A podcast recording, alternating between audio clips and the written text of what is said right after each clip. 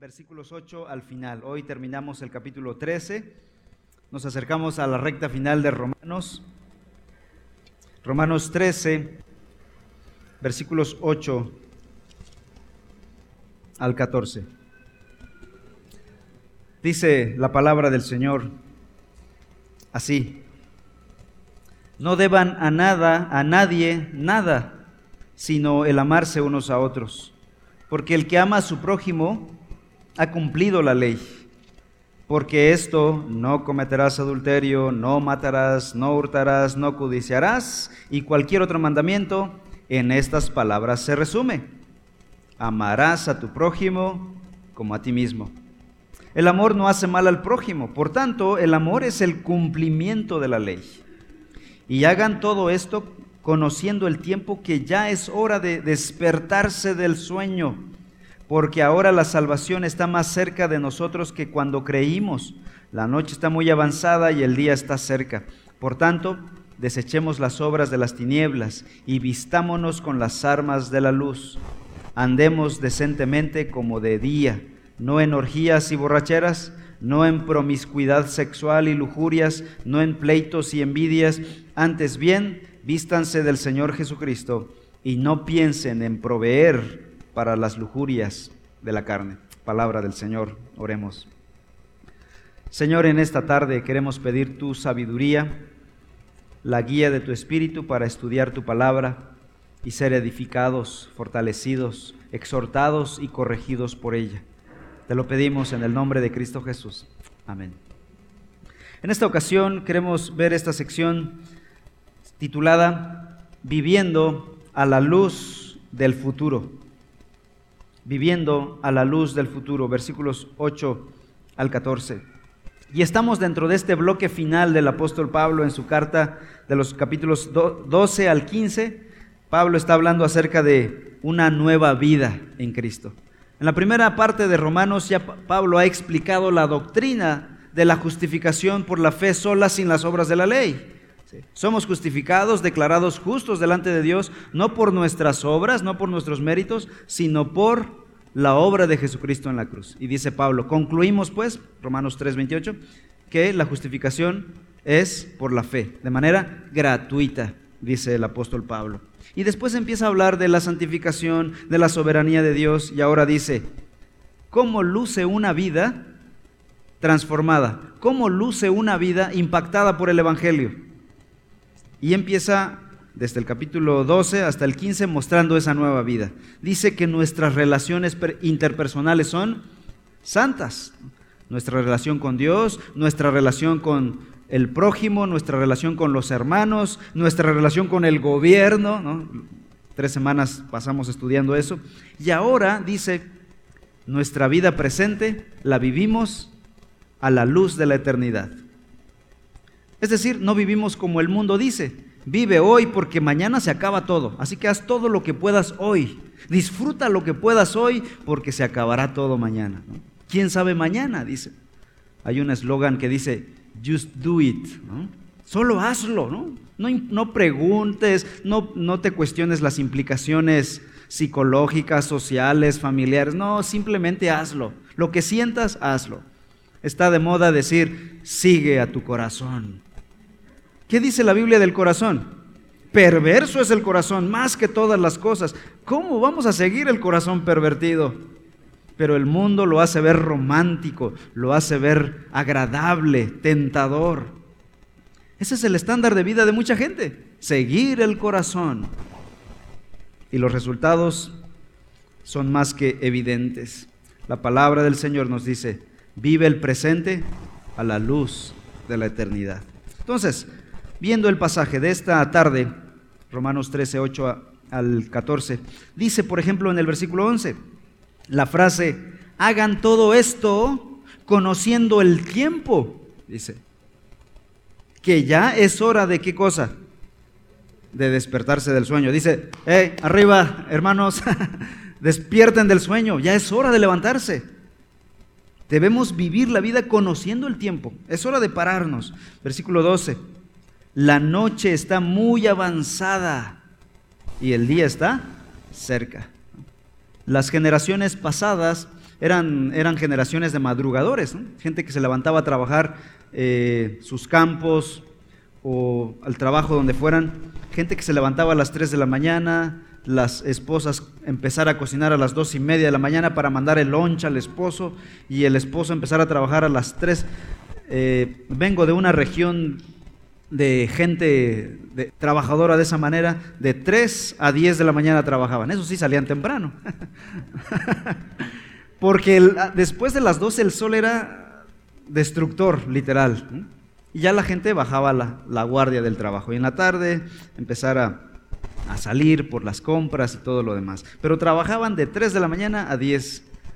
Y ya sabían que a las 3 de la mañana el día se acercaba. Ya no era hora de estar en la cama, ¿no? Y es lo que Pablo está diciendo aquí. Las generaciones pasadas sabían que a estas horas las personas ya no estaban en la cama. Y este es un llamado, hace un lenguaje metafórico a la vida cristiana. Despierten, la noche está muy avanzada, el día se acerca. Levántense, es hora ya de despertarse del sueño. Y es que pensando en el futuro, vivimos el presente con dos características, y Pablo las va a mencionar en este pasaje. Número uno, versículo 8, Romanos 13, 8.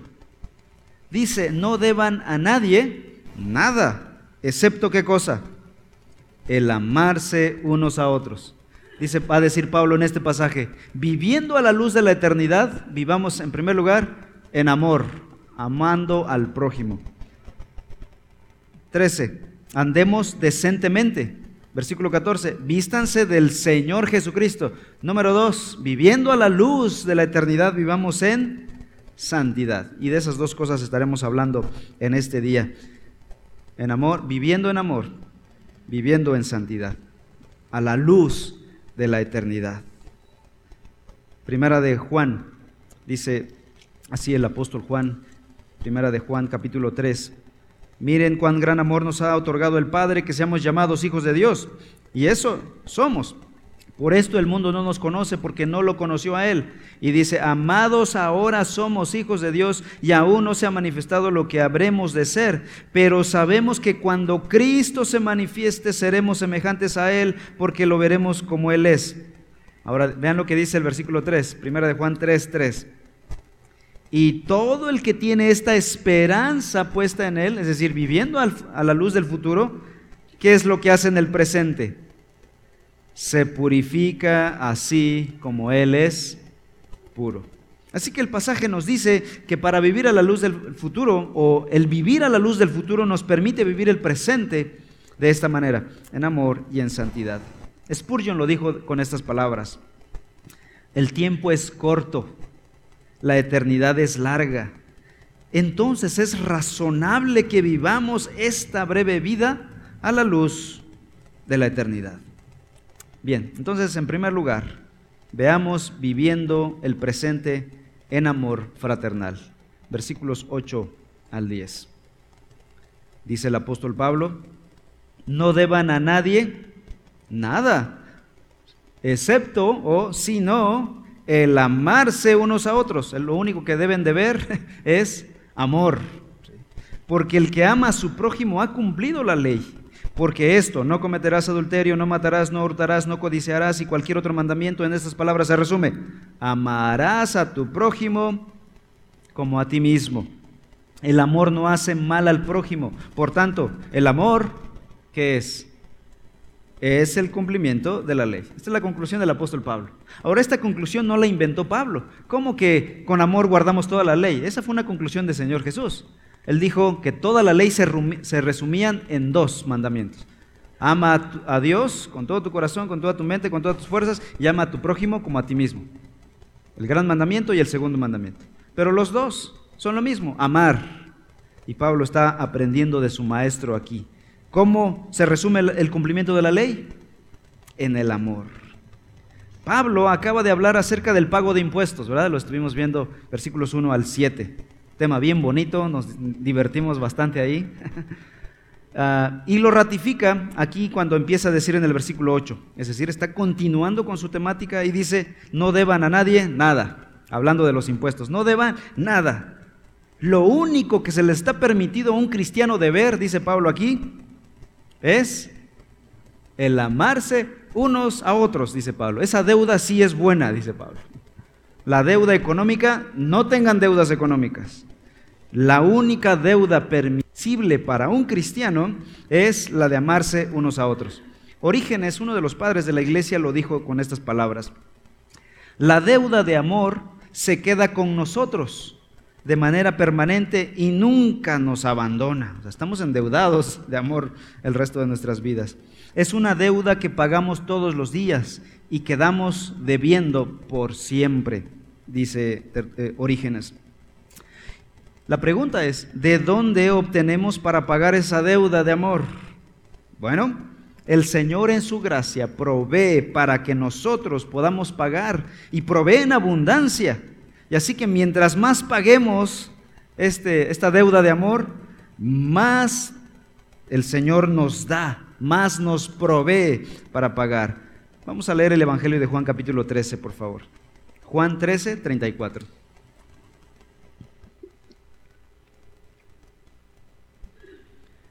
Dice Juan 13, 34 y 35.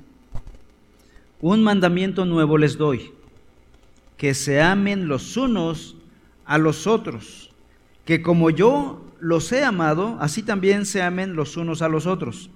Versículo 35.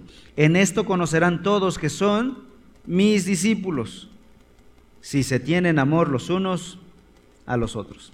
Ahora, voy a leer primero de Juan 4, 7. Amados, amémonos unos a otros, porque el amor es de Dios, y todo el que ama es nacido de Dios y conoce a Dios. Tristemente, a la luz de este pasaje, mucha gente, la única moneda que tiene para pagar es la moneda del odio. Personas que cargan rencores por años, por generaciones, y sus vidas están marchitas por esos, por esos rencores, esos remordimientos.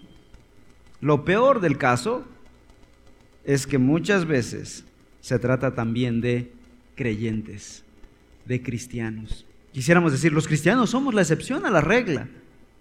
Los no creyentes viven con rencores del pasado. Pero no, tristemente, también nosotros los cristianos le entramos a ese negocio. Y la única moneda que tenemos para pagar a mucha gente es el odio, el rencor, el remordimiento.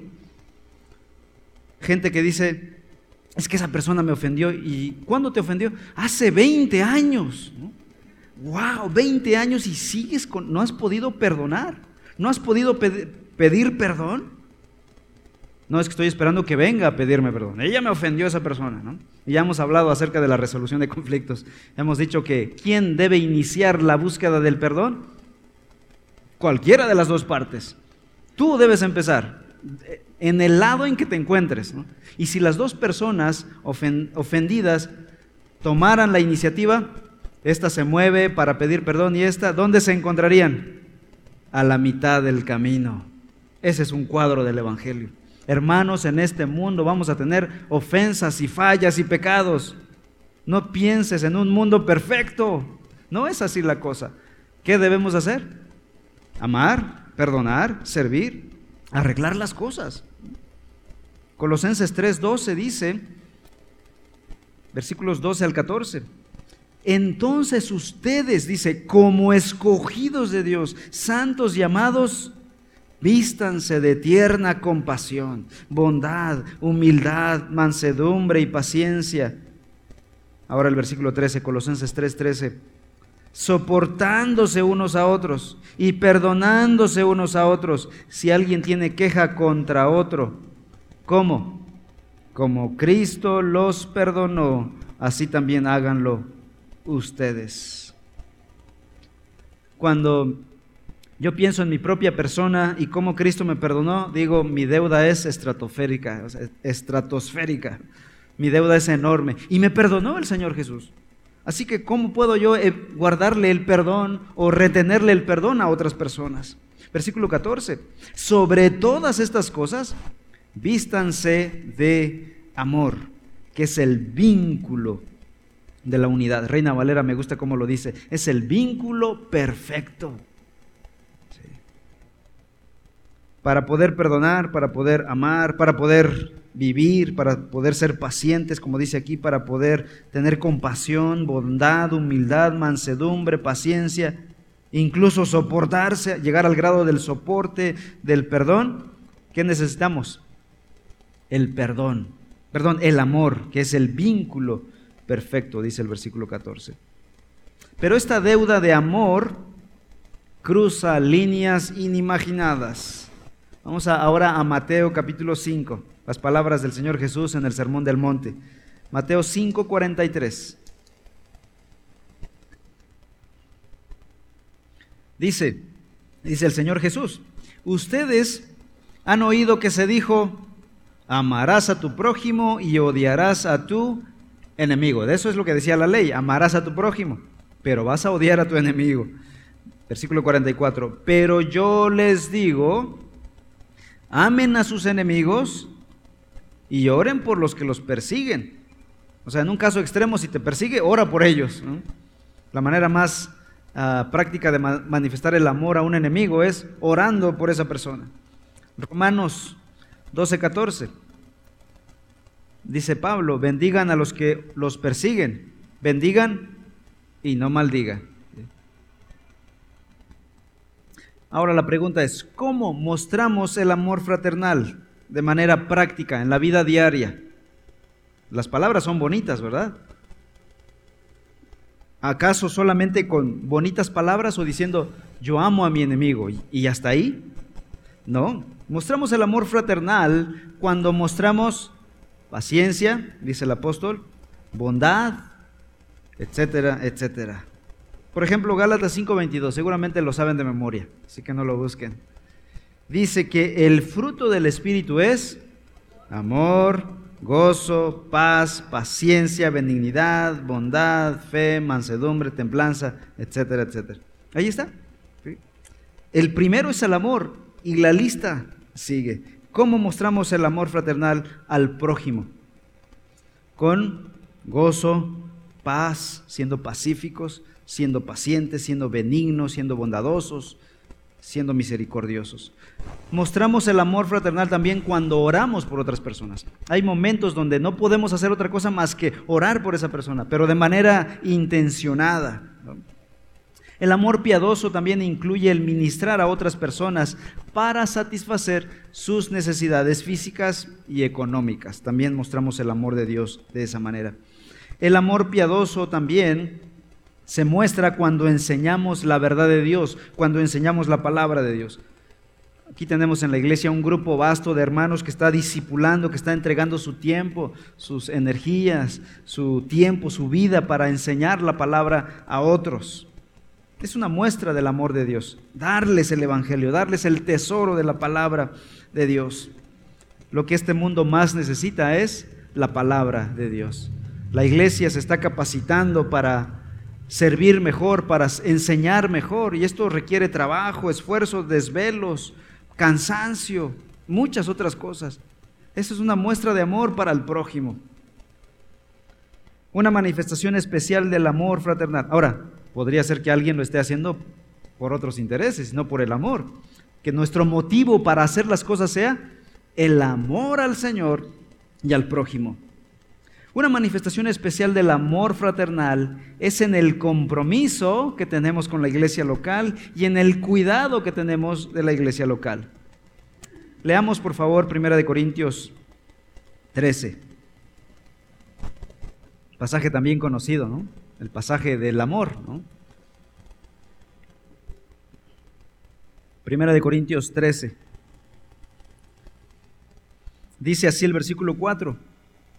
El amor es paciente, es bondadoso, el amor no tiene envidia, el amor no es jactancioso, no es arrogante, no se porta indecorosamente, no busca lo suyo, no se irrita no toma en cuenta el mal recibido, el amor no se regocija de la injusticia, sino que se alegra con la verdad. Todo lo sufre, todo lo cree, todo lo espera, todo lo soporta. El amor nunca deja de ser, Pero si hay dones de profecía, se acabarán. Si hay lenguas, cesarán. Si hay conocimiento, se acabará. Este pasaje nos muestra que este pasaje fue escrito no para solamente ser predicado en bodas, ¿verdad? Como que escuchamos 1 Corintios 13 en, una boda. Pero no, este pasaje fue escrito para una iglesia local que estaba teniendo dificultades. De hecho, 1 Corintios capítulo 13 está después de 1 Corintios capítulo 12. Eso ya debe decir mucho, ¿no? En la exégesis. Porque en el capítulo 12 está hablando acerca de los dones.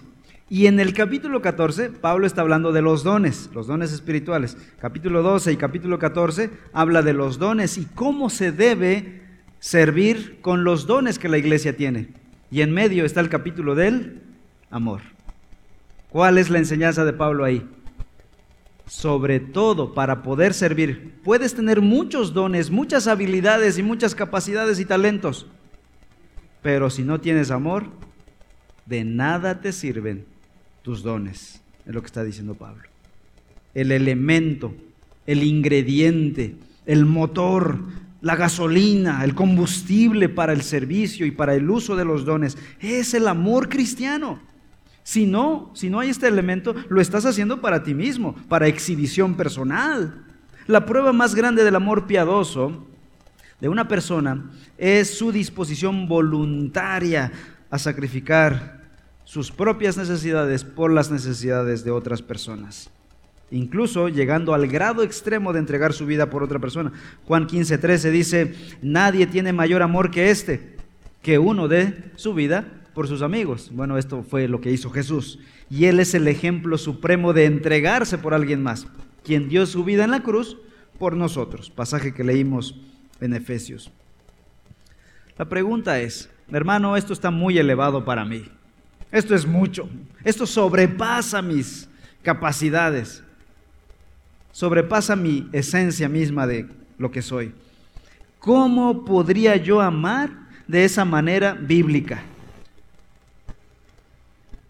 Pues la respuesta está en que Dios en su gracia, a pesar de que no podemos amar, nuestra a nosotros como humanos se nos facilita odiar, ser rencorosos, mirar el pecado ajeno antes que el nuestro, ser envidiosos, ser impacientes. Eso es lo que se nos facilita. Pero Dios en su gracia, a pesar de todo ello, permite que nosotros, personas caídas, podamos mostrar amor cristiano a otras personas. Y hermanos, yo soy el primer testigo de esto. He recibido de ustedes como iglesia más amor que cualquier otra cosa. Así que como humanos podemos manifestar el amor cristiano. Dios en su gracia nos provee de los recursos necesarios para obedecer el mandamiento de amarnos unos a otros. Escuchen lo que dice con atención Romanos 5:5. Dice, el amor de Dios ha sido derramado en nuestros corazones por medio del Espíritu Santo que nos fue dado. Yo no puedo amar a alguien si no tengo el amor de Dios. No puedo dar lo que no tengo. Porque yo necesito que alguien me llene de amor para poder amar a otros.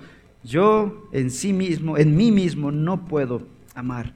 Y la Biblia dice, Dios ha derramado su amor en ti. Si tienes al Espíritu Santo, si tienes a Cristo, si has creído el Evangelio, Él ya derramó amor en tu vida y puedes amar a otros. También necesitamos someternos al Espíritu Santo. ¿De dónde viene el amor? Dice que es un fruto de el Espíritu Santo. Gálatas 5:22. Más el fruto del Espíritu es amor y etcétera, etcétera. Necesitamos la presencia del Espíritu Santo, necesitamos someternos al Espíritu Santo para poder amar. No es fácil amar, hermanos. A veces escuchamos la palabra amor y la, pintamos de romance, de esos colores románticos en nuestra mente. Pero el amor bíblico, el amor agape de las escrituras, es un amor volitivo, es decir, de voluntad, más que emocional.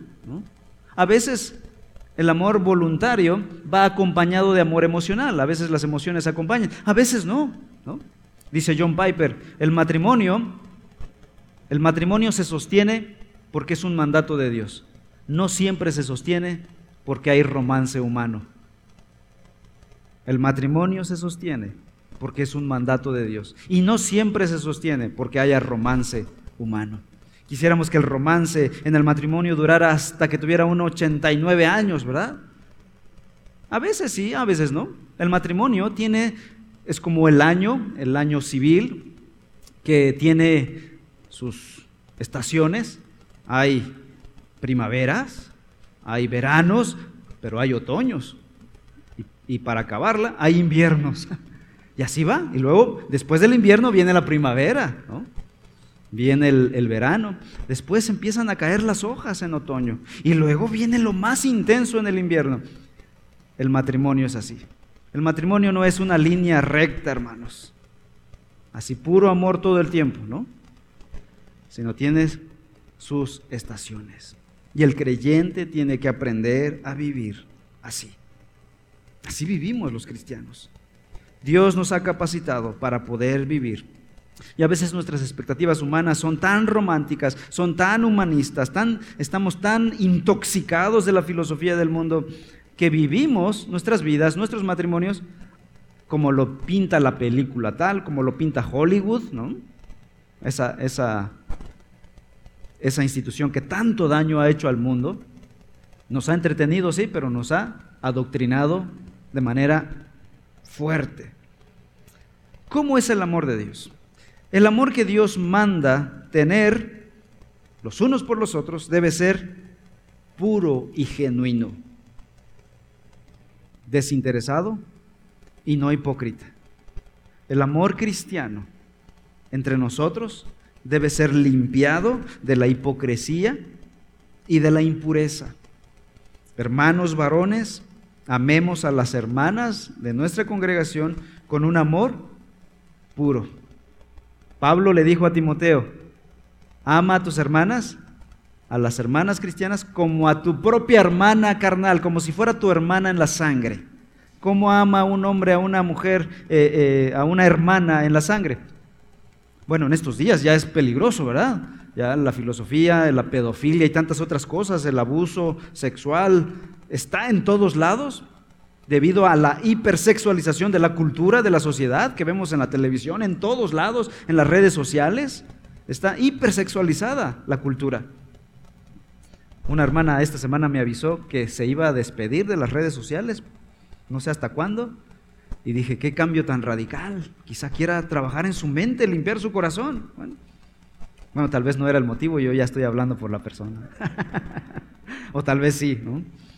Ah, pero hermanos, nuestro amor por nuestras hermanas debe ser puro, nuestro aprecio debe ser sin interés doble, debe ser puro, no sucio, debe ser un amor genuino, no hipócrita, ¿no?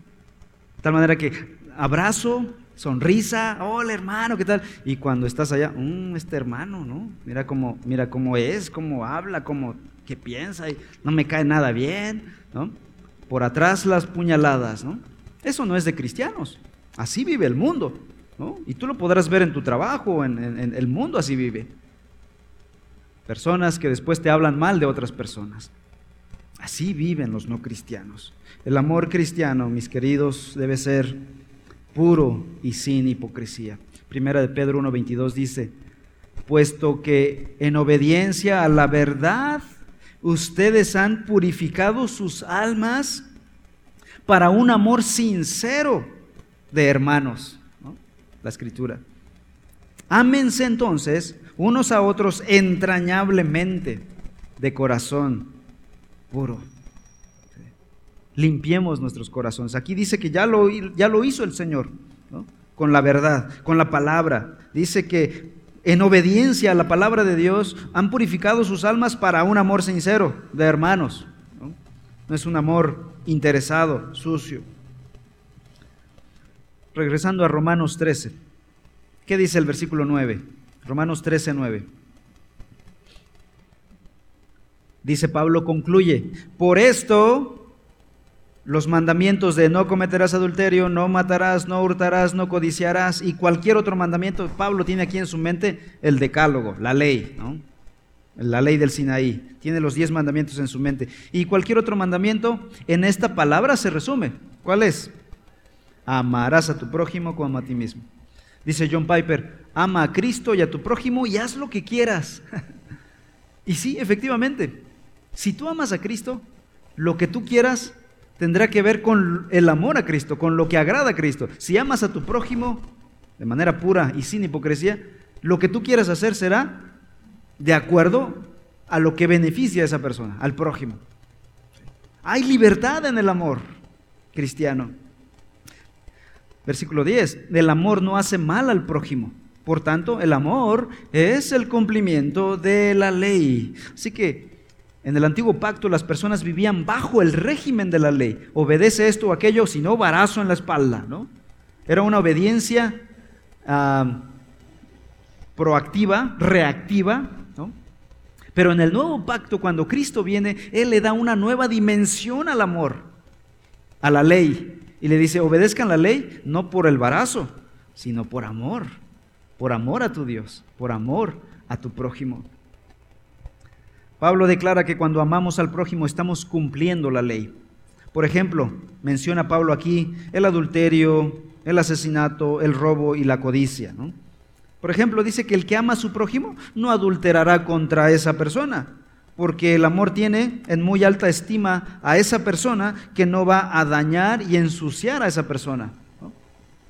Ya sea que sea un hombre o mujer, no vas a adulterar contra su persona ya sea con él o con la esposa de él, y viceversa. Cuidas a esa persona. El amor cumple la ley. Y no necesitas amenazarlo. Oye, no te metas con mi esposa, ¿eh? porque te meto a la cárcel, una denuncia. No, no necesitamos la reactividad. no necesitamos la amenaza. El amor cristiano es un protector para la persona, para la familia. De igual manera, la persona que no que ama no matará. No vas a matar al objeto de tu amor. No robará.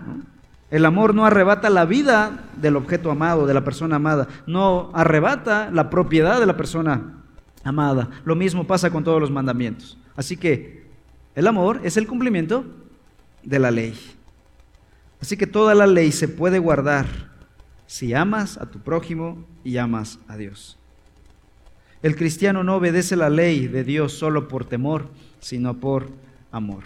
Alguien hizo esta paráfrasis de 1 de Corintios 13, vamos a 1 de Corintios 13, y alguien le agregó estas palabras. Ah, es autor desconocido, pero está muy interesante cómo lo, lo hizo. 1 de Corintios 13 de manera parafraseada.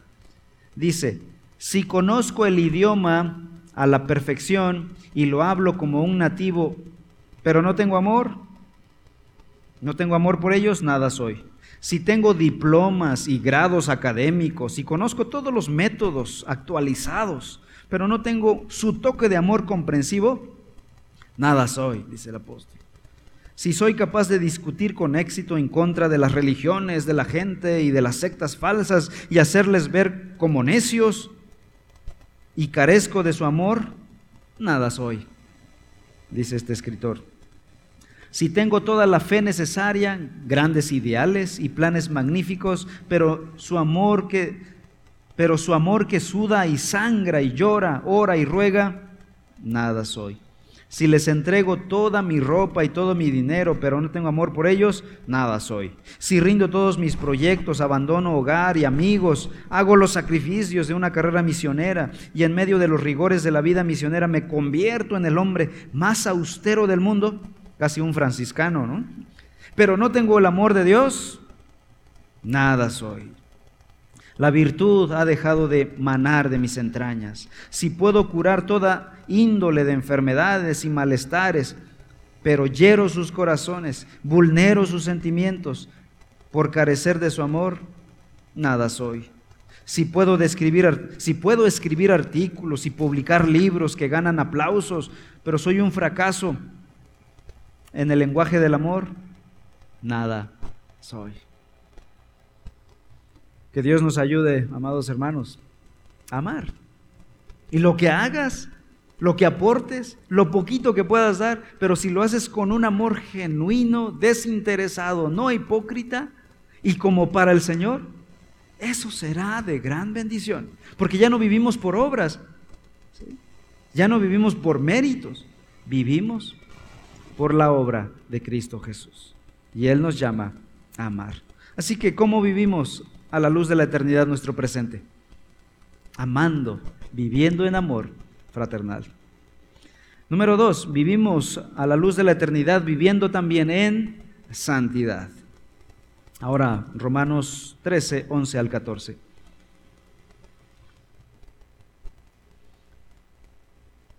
Y hagan todo esto conociendo el tiempo que ya es hora de despertarse del sueño, porque ahora la salvación está más cerca de nosotros que cuando creímos.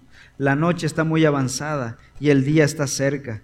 Por tanto, desechemos las obras de las tinieblas y vistámonos con las armas de la luz. Andemos decentemente como de día, no en orgías y borracheras, no en promiscuidad sexual y lujurias, no en pleitos y envidias. Antes bien, vístanse del Señor Jesucristo y no piensen en proveer para las lujurias de la carne. A la luz de la eternidad, debemos vivir en santidad. Debemos vestirnos del Señor Jesucristo, dice el apóstol en el versículo 14. Y nos vestimos de Cristo cuando imitamos su carácter justo, veraz, santo y amoroso. De tal manera que estamos reflejando su carácter. Así nos vestimos de Cristo.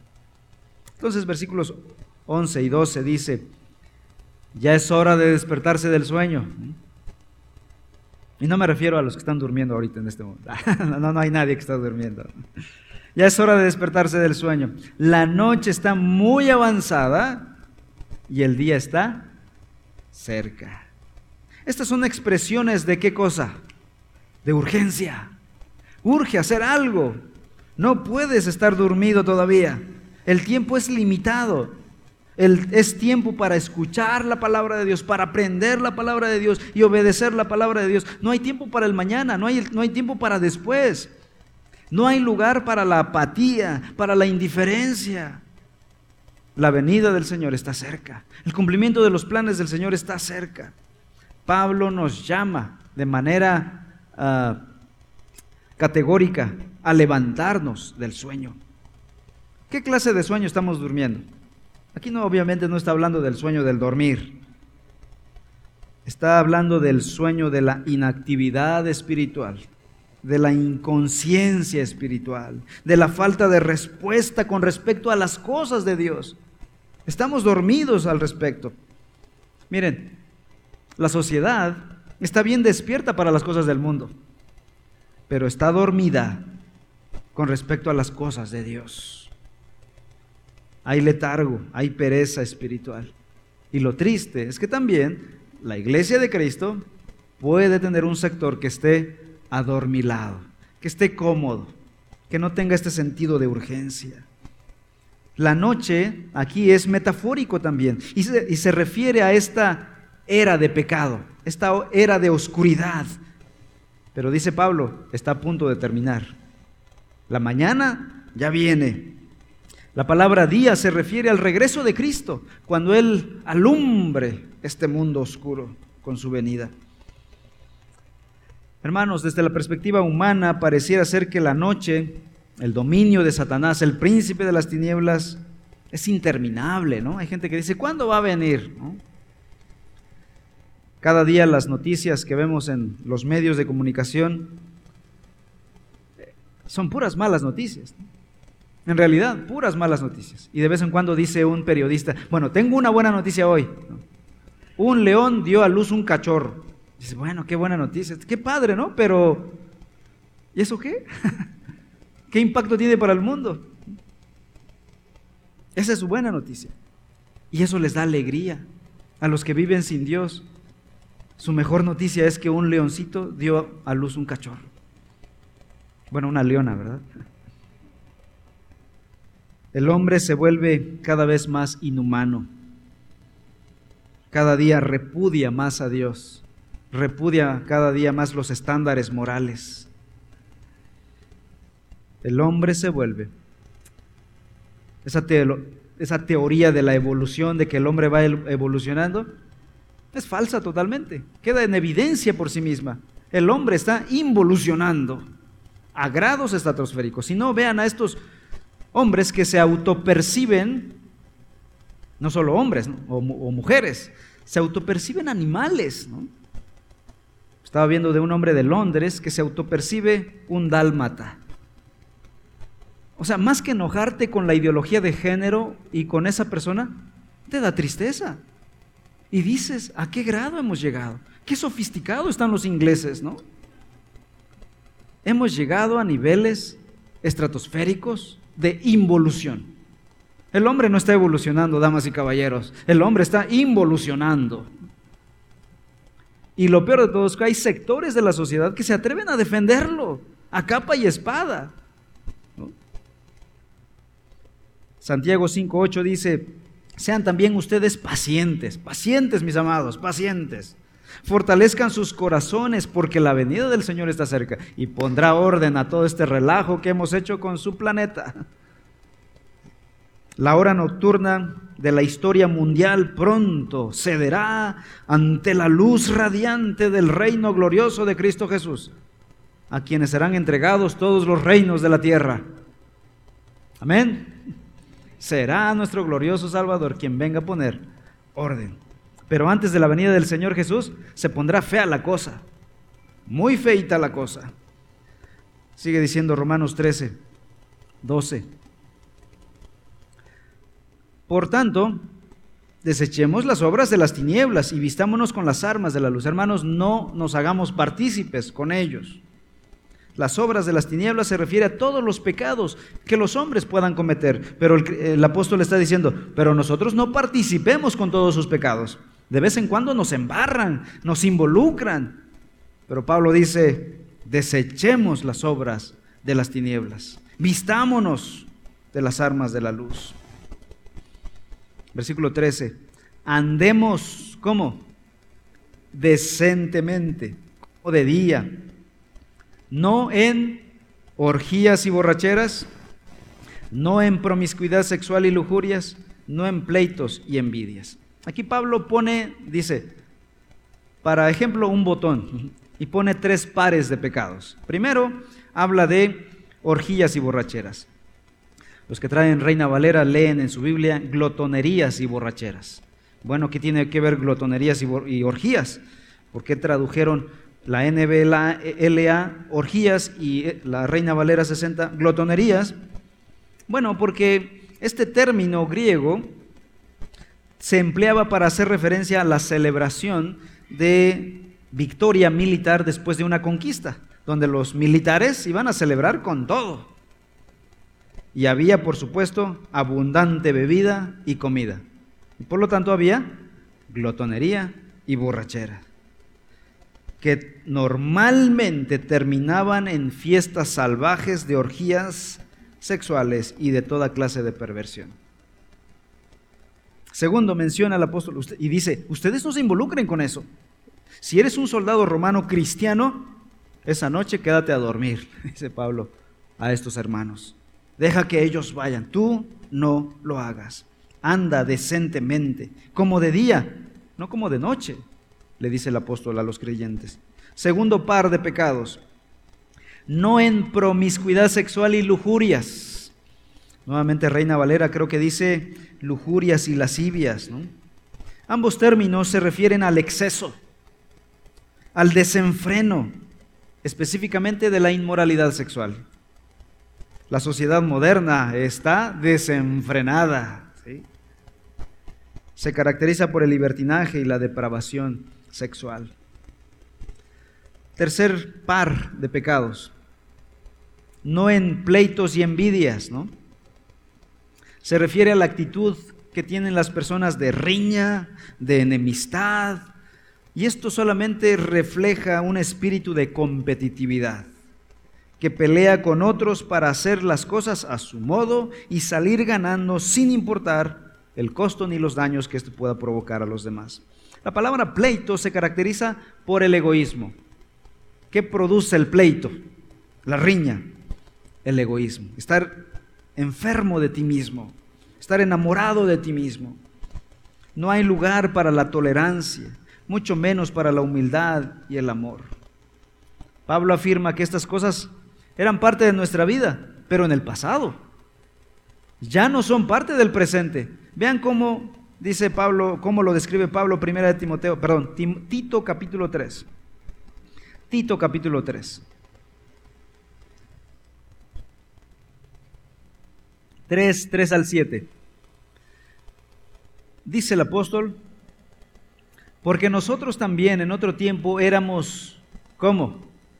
Necios, desobedientes, extraviados, esclavos de deleites y placeres diversos, viviendo en malicia y envidia, aborrecibles y odiándonos unos a otros. ¿En qué tiempo está aquí hablando Pablo? Tiempo pasado, dice, nosotros también en otro tiempo éramos así. Versículo 4, pero, ya, ya casi voy a terminar hermanos, no se me distraigan, ya vamos a la recta final. Pero cuando se manifestó la bondad de Dios, nuestro Salvador, y su amor hacia la humanidad, Él nos salvó, no por las obras de justicia que nosotros hubiéramos hecho, sino conforme a su misericordia, por medio del lavamiento de la regeneración y la renovación por el Espíritu Santo. Es decir, cuando fuiste salvo, pero cuando fuiste salvo por medio de la obra de Cristo Jesús, ¿qué pasó? Versículo 6.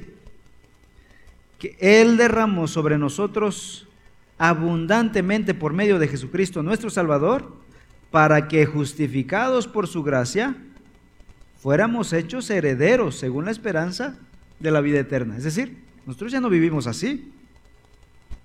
Ya no vivimos como necios desobedientes, extraviados, esclavos de deleites, placeres diversos, viviendo en malicia, envidia, aborreciéndonos unos a otros, odiándonos.